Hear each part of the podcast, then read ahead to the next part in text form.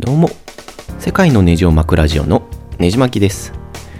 世界一周旅行を始めてからだいたい2ヶ月ほど経ちました。まあなんだかんだで仕事的なことをしつつ勉強しつつの世界一周なのでわりかしバタバタしててなかなか更新できませんでした。まあ今まで全くポッドキャストで旅行のことについて触れられてなかったので今回は第1カ国目のアイルランドの旅行についてお話ししようかなと思ってます。とりあえず、ポッドキャストのリンクに、え写真をアップロードしてみましたので、えサクッと写真を見てみたいって方は、ぜひそちらもご覧ください。えまずですね、なんでダブリンから始めたのって思われる思われる方が多いと思うので、えその理由からお話ししようかなと思っています。まあ、一つ目の理由としては、えー、世界を代表するロックバンド U2 が暮らした街ということで、えー、その雰囲気を味わってみたかったっていうのが第一に挙げられます。まあ U2 が救いすぎてですね、アイルランドにずっと前から憧れがあったんですけれども、ようやくついに行くことができました。まあ、もう一つの大きな理由としては、ダブリンに友達がいるので、えー、2週間ほど泊まらせてもらえる当てがあったからということももちろんあります。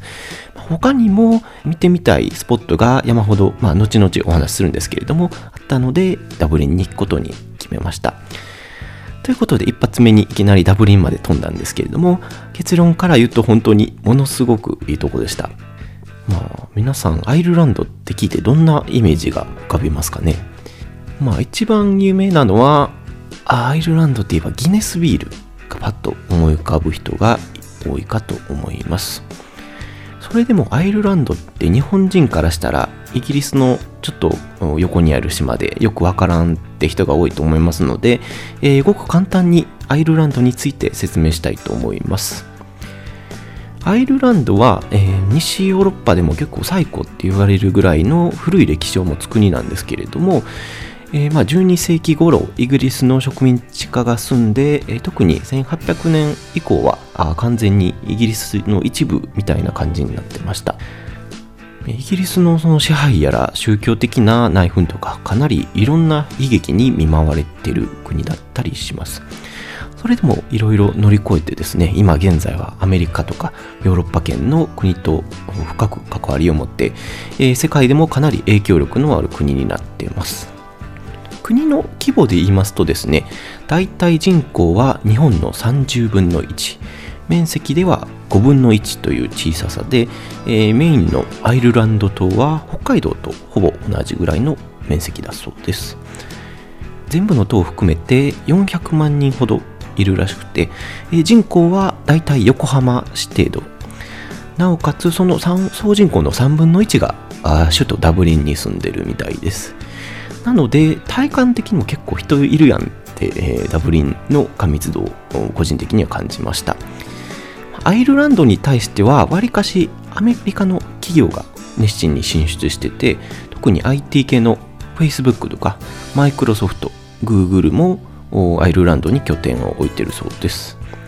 まあ、なぜかというと、法人税がかなり低いので、えー、IT 企業がこぞって集まったみたいです。まあ、アイルランド人って日本人とは違ってその歴史的な背景も含めて結構いろんな国に移住している民族ってことでも有名でして、まあ、特にアメリカには調べてみたんですけど4000万人いるらしくて、えー、世界全体には7000万人もアイリッシュの存在があるらしいです。なので結構その影響力ってバカにできないかなと思ってます。実際ですね、そのハリウッド映画とかドラマ、海外ドラマなんかでも、アイリッシュ、アイルランド人はよく出てきましてですね、まあ、警察官とか消防士とか、えー、当時でいうその 3K ですね、えー、というべき職業にはわりかし結構アイリッシュが見受けられて、まあ、そのコネを利用して現在でもアイリッシュの警察官っていうのは山ほどいるみたいです。ああ大まかな説明はこんなとこですかね。まあ、そんなこんなで、えー、憧れのアイルランドに行ってみました。で、実際行ってみると、一番に思ったのが、市内の交通手段が電車よりもバスの方が発達してるってことですね。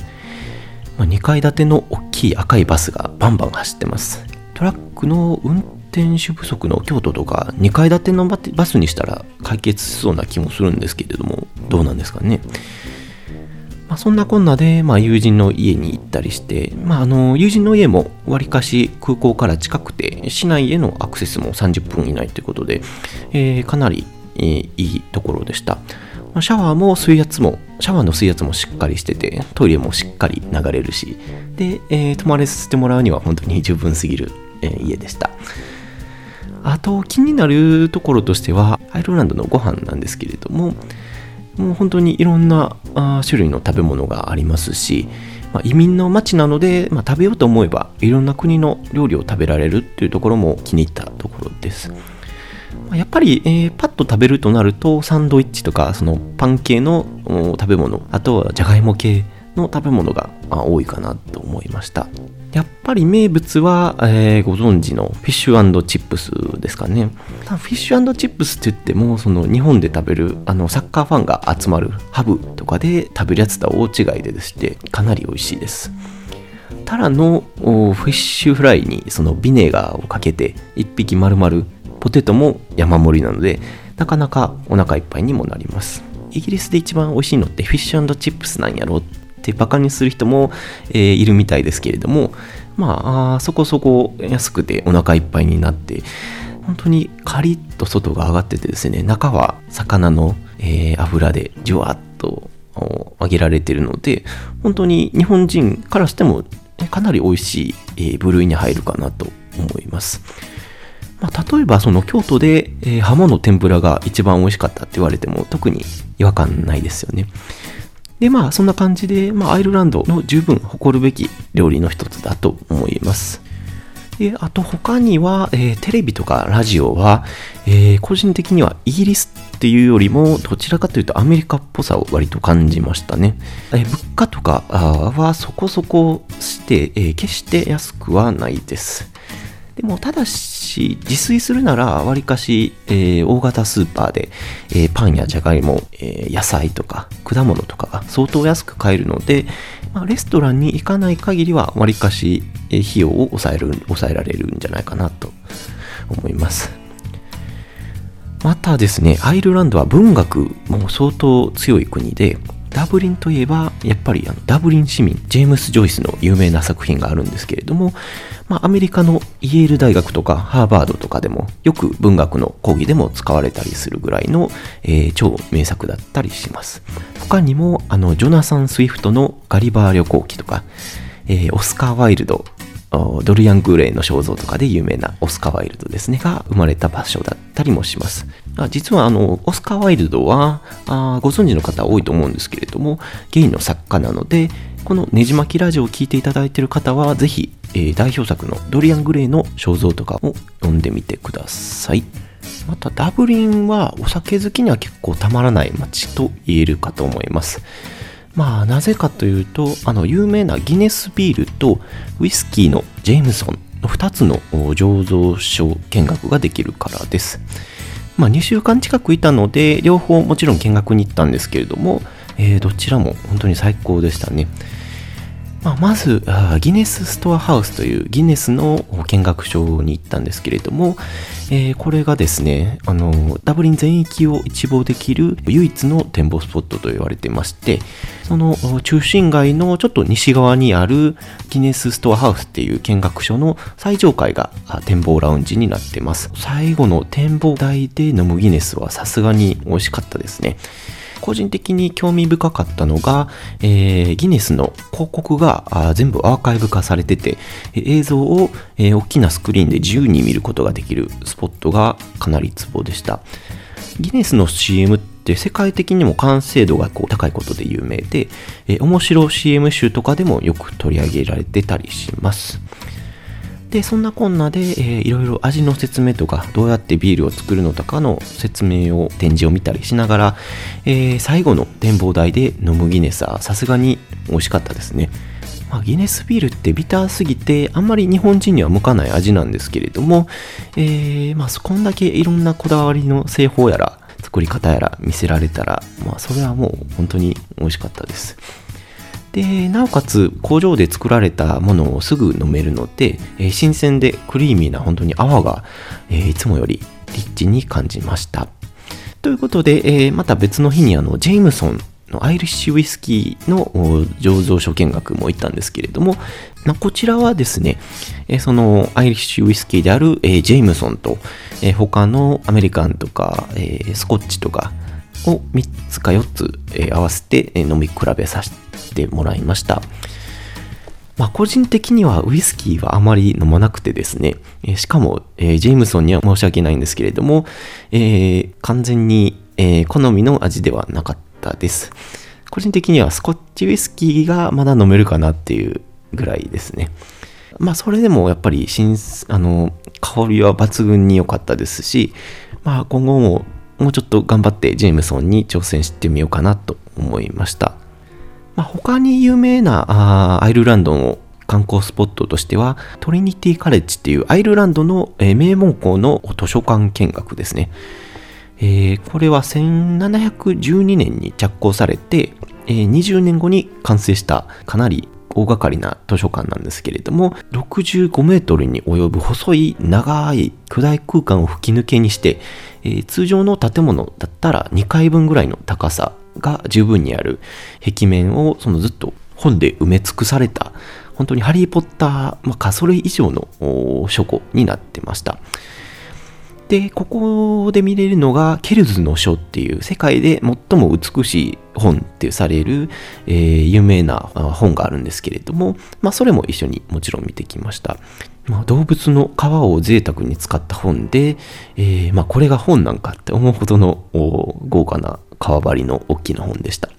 で、まあ、本の話をしたので、えー、文学的な話につなげようかなと思うんですけれども、えー、他にもセイ・パトリック大聖堂っていうダブリンの中心地にある、えー、大聖堂でガリバー旅行記で有名なジョナサン・スウィフトのお墓がありました。やっぱりあの有名な作品を書いた人の、えー、お墓があるっていうのをまじまじと見れたのはなんかすごく感慨深かったですね。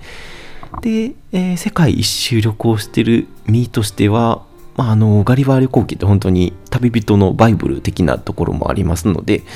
本当に感銘を受けたというか、まあ、お墓巡りお趣味にする人たまにいるんですけれども、そんな人の気持ちがちょっと分かった気がします。他には、えー、ダブリン市内の公園にオスカー・ワイルドの肖像があったりだとか、えー、その肖像にも、えー、その本の文章が刻まれてたり、オスカー・ワイルド自身の有名な引用句とかが、え書かれてました。え例えばで言うと、Nothing that is worth knowing can be taught まあ、知っておくべき価値のある事柄は教わることができないとか、えー、そんな有名な言葉が刻まれてたりします。で、公園もですね、本当に平日の昼間であってもなぜか人が山ほどいて、えー、お仕事どうしているんですかとちょっと思ったりもしたんですけれども、えー、みんな気楽に公園に、えー、横たわりながら、サンドイッチつまみながら、えー、飲みながら話してたりしました。本当にいい雰囲気でしたね。で、あと天気といえば、10月後半だったんですけれども、もう本当にわりかし関西と似たような気温でした。アイルランドといえば、年がら年中雨ばっかりの国ってよく言われたりするんですけども、ラッキーなことに僕がいる間は1回か2回ぐらいしか雨に降られなくてですね、なかなか、えー、晴れのいい天気が続きました。友人によると去年のこの時期は週に5日は雨やったでってみたいな話だったので、えー、結構幸運やったみたいです。あと意外なことにダブリンではめったに雪が積もらへんらしくて去年は久しぶりに雪が降って地面にうっすら積もる程度だったのにどの学校も会社も休みになって、えー、みんな、えー、大騒ぎで遊んだって話でした、他にもですねやっぱり市内にいろんなとこに音楽のパブがあって、えー、いろいろ伝統的なケルト音楽の演奏が見られたり音楽好きにはたまらない街かなと思います。あと U2 ファンとしては U2 の曲が市内でしょっちゅう流れてたりのするのも本当に嬉しかったですし、えー、U2 は経営するホテル、えー、いかにも豪華そうなホテルがあったり、え、U2 のボーカルのボノという名前の由来になった、えー、ボノボックスという店がまだ現存してたりだとか、えー、U2 ファンとしても見るべきスポットがたくさんあったので本当に楽しかったです。あとせっかくなのでゲイ的な部分もちょっと語っておきたいなと思います。ダブリン市内には街の中心部にもゲイバーが至るところにあってですねわりかし分かりやすく虹色の旗があちこちにはためいてたりします。で平日の夜にもかかわらず結構繁盛してまして、えー、他にもその、えー、ゲイコミュニティ的なものもわりかし発達してるように思いました。で、えー、毎週末に割、えー、いろんなアクティビティが行われて僕も一つ参加しましてですねそれがあのゲイの方で集まってゲイとか他の LGBT の方で集まってハイキングをするっていうイベントだったんですね。なので朝早くに出かけてかなり遠くまで車で連れて行ってもらって1日かけてハイキングしました本当に、えー、まあ、ゲイもレズビアンも、特に性別を持たない方も、30人ぐらいの LGBT の方が集まって、えー、まあ、みんな優しくて一体感あって、最高の一日でしたね。で、最後はそのゲイカップルの方に、えー、ギリシャ料理を丸々おごってもらったり、えー、本当にいい思い出になりました。で、あとは他にも、西海岸の港町ゴールウェイっていうところに行きまして、えー、ここは結構中世の城壁都市の面影が残っている、えー、小さな港町で本当にいいところでした。で、えー、ツイッターでちょっと知り合ったアイルランドで留学中の日本人の方とご飯を食べたりして、えー、で、いろいろ教えてもらって、いろんなとこを連れてってもらったりして過ごしました。で、この知り合った方が、日本人の方が本当に面白くてですね、ギター一本でストリートミュージシャン的なことをしつつ、それでまあお金を集めて、えまあ留学もしてっていうこと、僕もはなんかそんな才能があればなって思いましたね。で、そのゴールウェイでちょっと面白いエピソード、印象に残ったエピソードがあるんですけれども、まあ、パブで最後一人で飲んでると、大きなその体格の男の人に絡まれてですね、まあ、いろいろ喋ったりしてました。まあ、本当に一人で飲んでるだけでも、急に声をかけられたりして、えー、本当にフレンドリー、フレンドリーな街で、個人的にはかなり好みでした。で、まあ話を聞いてると、どうやら廃観光の方らしくて、やたらと日本の廃観光のことを聞かれました。まあ、例えば、廃観光の時給とか、ああ、どんなことしてんの？みたいなのを聞かれて、結構、えー、個人的に廃観光についてあんまり詳しく知らなくてですね、非常に困りました。まあ、日本で廃観光って言ったら、スーパーマリオぐらいしか思いつかなくて、えー、キャラクターで言ったら、ミッキーの次ぐらいには稼いでそうやな、みたいな、えー、小中学生並みの発想しかできませんでした。なので、まあ、ごめんなさい。日本じゃそれほどメインの職業じゃないので、えー、ノーアイデアです、みたいなことを話したんですけども、まあ、廃観光って日本ではどうなんですかね。で、まあ、あのパッと思いついたのが、アメリカの総合格闘技のイベントで超有名な UFC っていう大会があるんですけれども、その大会で有名な選手コナー・マクレガーっていう格闘家も元アイルランドの廃観光で、えー、お国柄もしかすると廃観光が多いのかなと思ったりもしました。でまあ話はちょっと脱線するんですけれども、えー、実はこの UFC 総合格闘技の試合を東京で見てから、えー、飛行機でダブリンに来たのですごくこの廃観光のエピソードは印象に残りました。元廃観光のアイルランド人のコナー・マクレガーという選手なんですけれどもこの超有名な選手ともう一人、えー、超有名な強い選手が、えー、2人が戦うっていうことでアメリカとか世界中でも大きなニュースになってたんですけれどもそのアイルランドの、えー、もっと有名な選手が負けてしまったので、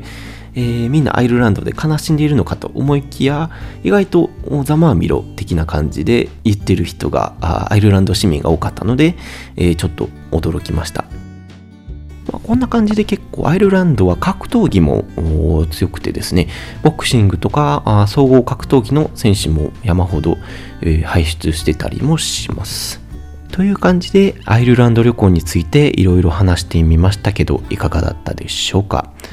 まあ、ほとんどの方がそっちに行くなら、まあ、ロンドンに行きたいっていう方が多いかと思うんですけれども、アイルランド本当に、えー、見るところもまとまってて、